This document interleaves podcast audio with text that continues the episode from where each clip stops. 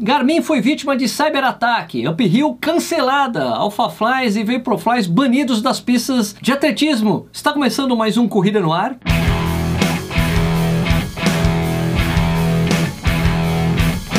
News.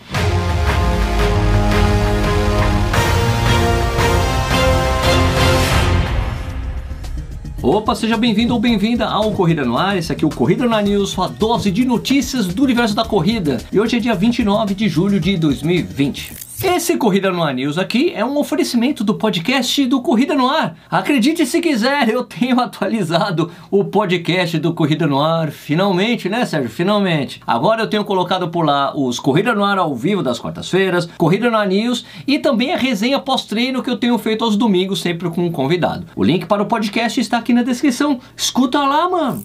A World Athletics publicou uma nova norma para calçados que atinge Vaporflies e Alphaflies da vida. Até agora não havia um limite de altura nos tênis que poderiam ser usados nas pistas de atletismo, exceto o salto em altura e salto em distância, né? E já estava meio que comum a gente ver atletas correndo 5 mil, 10 mil metros com os tais super tênis. A entidade estabeleceu que para esses eventos o máximo de altura que o solado pode ter é de 25 milímetros. Como a altura dos Alphaflies e Vaporflies são de quase 40, eles estão fora. Estão fora também até os super tênis mais baixos, como o Meta Racer da ASICS e a Zero Pro da Adidas. Na verdade, a grande maioria dos tênis comumente usados para as corridas de rua ficaram de fora, pois só aqueles modelos de competição bem tradicionais conseguem se encaixar no novo critério. Bom, ao menos nesse caso, eu acho que a World Athletics acertou para evitar distorções nas sagradas pistas de atletismo. Por falar em super tênis, amanhã começa aqui no Brasil a venda do Alpha Fly, o tênis que o Kipchoge usou para baixar das duas horas nos 42 km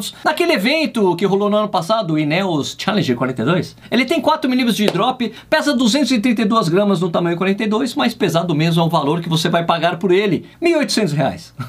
o tênis vai ser vendido apenas no site da Nike, mas parece que o número de unidades é mais baixo do que já era do Vaporfly, de modo que ele deve sumir rapidamente. E a Garmin admitiu que foi um cyberataque que causou o colapso do Connect e mais um monte de coisas lá no site deles, né? Enquanto as pessoas estavam preocupadas com dados pessoais e o fato de não conseguir subir os treinos para a plataforma, vários boatos circularam em alguns meios de comunicação, dando conta que a Garmin teria sido vítima de ransomware, né? O sequestro, né? Sequestro de dados, quando hackers criptografam os bancos de dados da empresa e pedem pagamento em criptomoedas para descriptografar foi dito que os sequestradores de dados teriam pedido 10 milhões de dólares para isso. Se a Garmin pagou ou não, nunca saberemos. O fato é que a empresa está voltando a colocar tudo no ar e vai demorar um tempo para que tudo volte ao normal. Essa questão sempre acaba fazendo com que a gente pense se é seguro ter os nossos dados pessoais na nuvem. Mas o problema é que quase tudo roda na nuvem hoje em dia. Não há muita saída. Saída existe se as empresas aperfeiçoarem seus sistemas de segurança, claro. Tem um um link aqui na descrição para você acompanhar os status dos serviços da Garmin.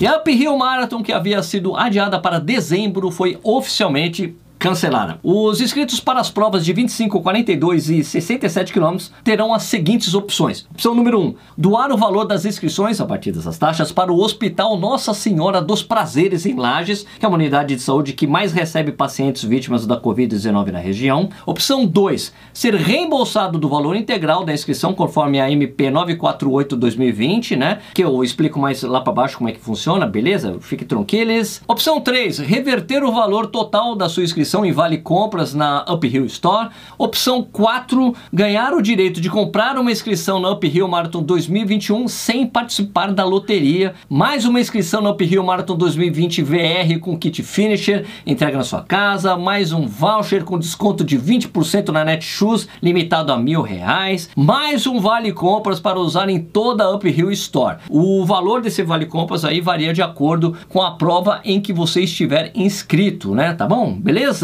Tem um formulário que você precisa preencher para você fazer a sua opção e o link para esse formulário e tudo que está escrito aí aqui na, é, na descrição, tá? Sobre a medida provisória que eles citam, ela fala sobre os adiamentos e cancelamentos de eventos em geral durante a pandemia. E é isso que diferencia essas provas adiadas das canceladas. Quando o organizador da prova adia essa prova para o ano que vem, por exemplo, ele não tem a obrigação de devolver o valor das inscrições, contanto que ele ofereça transferência para a nova data. Agora, quando a organização cancela o evento, ela pode oferecer a devolução dos valores pagos, mas tem um prazo de até 12 meses para devolver os valores depois do cancelamento do estado de calamidade pública, que de acordo com o decreto legislativo número 6, termina no dia 31 de dezembro de 2020, mas ele corre o risco de ser adiado. Eu vou deixar o link para MP na descrição e também para o decreto legislativo, caso vocês queiram dar uma lida, beleza? Outras duas coisas rolaram sobre a Uphill antes do anúncio desse cancelamento. Uma delas é a Summit Series, que é uma série de desafios virtuais que usa a plataforma Uphill VR em que você precisa cumprir obrigatoriamente a meta de quilometragem e altimetria. Isso começa com a Summit Serra dos Órgãos, em que você precisa fazer entre os dias 14 e 16 de agosto 15 km com 1.100 metros de altimetria.